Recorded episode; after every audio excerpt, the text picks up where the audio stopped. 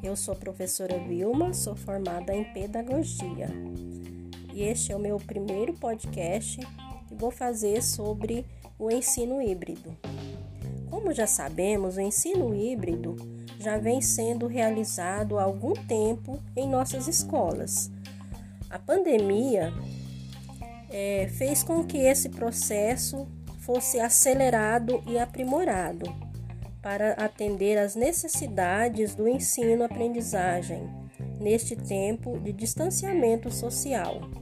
O uso das redes sociais, das plataformas de ensino à distância, as pesquisas na internet fazem parte do nosso dia a dia nas escolas.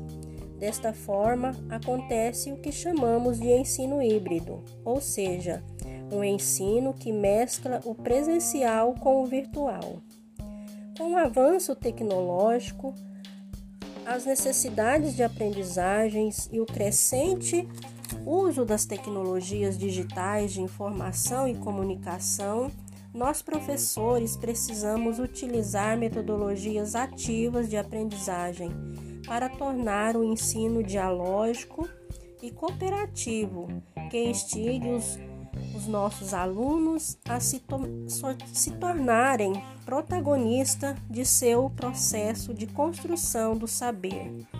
Portanto, nós professores temos que tomar consciência que no ensino híbrido devemos ser mediadores e criar uma parceria com nossos alunos que funcione de forma efetiva através do diálogo da empatia, da cooperação e colaboração.